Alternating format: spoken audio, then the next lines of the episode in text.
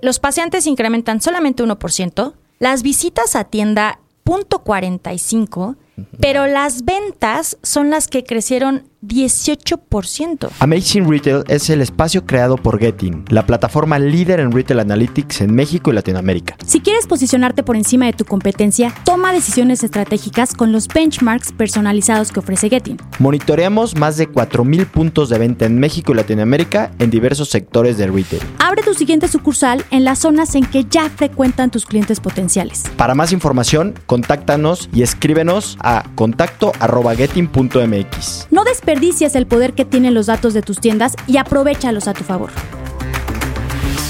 Bienvenidos una vez más a este subpodcast de confianza Amazing Retail. Yo soy Francisco. Y yo, Anabel. En este episodio les traemos algunos datos del fin de semana patrio, Frank. Pero antes de comenzar, recuerden escucharnos cada martes y no se olviden seguirnos en nuestras redes sociales. Pues, Frank, como cada año, celebramos los días en que nuestro país consiguió su independencia. En 2023 se cumplen 213 años, Fran, desde el evento histórico. Este fin de semana o puente, dependiendo de qué día caiga, es el primer puente del último cuatrimestre del año. Este año los días de celebración fueron viernes 15, sábado 16, que es el día oficial de Asueto, y el domingo 17 de septiembre. Y Anabel, vámonos a lo bueno. Lo primero que les vamos a contar es una comparativa entre este 2023 y el año pasado, el 2022. Hay que recordar que el año pasado ya se habían regulado mucho más las cosas después de un 2020 y un 2021 con muchísima incertidumbre y picos muy grandes de pandemia, que a veces le iba bien a los puentes, a veces les iba mal, o sea, como que todavía seguíamos muy inestables. Ya para estos últimos años la cosa ha sido mucho más parejita, ¿no? Pues comencemos con un aspecto general. Este año hubo un incremento pequeño de paseantes del 2%, las visitas a tiendas Frank incrementaron un 8% y las ventas casi un 6%. Pero la conversión de compra decrece un 7%, Frank. Todos estos datos son comparados contra el 2022. Oye, Anabel, si no estoy mal y te entendí bien y escuché bien, pues esto quiere decir que hubo un pequeñito aumento en, en, ciertos indicadores, pero realmente no fue muy significativo, ¿no? Comparado contra el 2022 no hubo... Correcto, Frank. O sea, al final sí hubo un pequeño impacto en ventas, el 6%, como comentaba, este incremento. Esto fue derivado de que hubo un 9%, podrá decirse, de más de visitas dentro a tiendas, pero fue un ligero crecimiento. No fue exponencial como lo veíamos en años anteriores. Oye, ¿esperabas algo distinto o no? O sea, ¿cuál era un poco el, lo que esperaban también clientes, gente? O sea, ¿cuál es? Mira, la verdad no se esperaba mucho porque como tal no, no hubo un puente, ¿no? O sea, el día oficial fue sábado, para muchos es como indiferente, entonces creo que por eso no se esperaba que repuntara. Vimos ciertas regiones que ahorita lo vamos a comentar, que evidentemente, obviamente impacta, como vacacionales. No me seguro playas y turísticos. Exacto. Y... Pero eh, la verdad sí esperábamos que se comportara así, no tan fuerte. Sí, ya hablando de zonas que ya, ya mencionaste, pues cuéntanos qué, cuál fue la región que más destacó. Pues la que más destacó, Frank, fue la zona del noreste, conformada por los estados de Coahuila, Nuevo León y Tamaulipas. Algunos datos de esta zona es que los paseantes incrementan solamente 1%, las visitas a tienda 0.45%, pero las ventas son las que crecieron 18%. Esto quiere decir que las pocas personas que entraron a las tiendas compraron y compraron bien. Ahí está el aumento. Ahí, eh, o sea, ahí es donde se puede ver, ¿no? El que estuvo bueno en las ventas prácticamente, porque pues en visitas y en todo lo demás no hubo Totalmente de acuerdo. Sí, no, no fue un aumento significativo. Lo que pasa aquí es que el ticket promedio lo incrementaron muchísimo, casi un 15% lo cual es lo que obviamente nos ayudó al incremento en ventas. Perfecto, pues me gusta lo que, lo que estamos platicando, Anabel. Espero que a todo el mundo también le esté sirviendo sobre todo.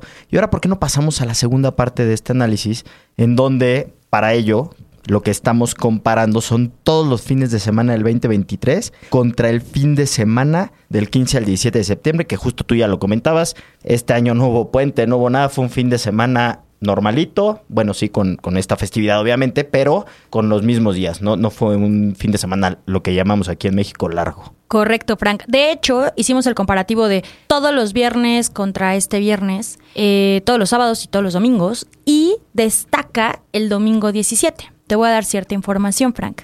Los paseantes de este domingo 17, comparado a todos los domingos del 2023, crecen un 6%.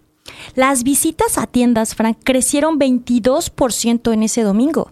la atracción aumenta 15% y las ventas crecen un 6%. La conversión de compra es la que decrece menos de los tres días, solamente decreció 2%, Fran. Entonces, en números generales, sí fue impactante el domingo comparado con todos los domingos del 2023. Pero lo que hizo que el fin de semana no destaque, yo creo, no sé, tú corrígeme, fueron los otros dos días, que básicamente no destacaron. De hecho, el peor día eh, fue el sábado, que es justo el día que es el asueto oficial, en donde fue muy, muy bajo, comparado a todos los demás sábados del 2023. Y bueno, Anabel, si quieres para ir cerrando un poco, ¿Por qué no hablamos de las industrias que más destacaron durante este fin? Sí, creo que es interesante. Eh, el sector con más visitas a tiendas, Frank, fue joyería, relojes. Tuvo un incremento del 18% en visitas sin ser una temporada importante para ellos. Eh, en general también los que son de souvenirs, que están en playas y todas estas zonas turísticas, tuvieron un incremento en atracción del 43%, que era un poco lo que les decía. Esas zonas sí fueron impactadas independientemente de que no fue puente o hubo un día libre, ¿no? Y las tiendas con más ventas fueron todas las tiendas que venden accesorios. Tuvieron un incremento del 61%, Frank, que esta industria ya le hemos platicado y comentado que va en crecimiento y lo está haciendo muy muy bien. ¿Tú qué opinas de esto que te estoy contando? Pues, Platícanos. Pues, mira, creo que los resultados son un poco esperados en cuanto a que no había un día más, no era un ni, ni fue puente, ni el famoso fin de semana largo, ni nada por el estilo. Sí, para mucha gente es día de asueto, mucha gente trabaja el sábado aquí en México, lo saben, y mucha gente sí pudo descansar este sábado, pero pues como lo, nos lo dicen los datos, el día más importante fue el domingo. Y pues ojalá que a todos los que nos escuchan que tienen tiendas, pues les haya ido bien el domingo, ¿no?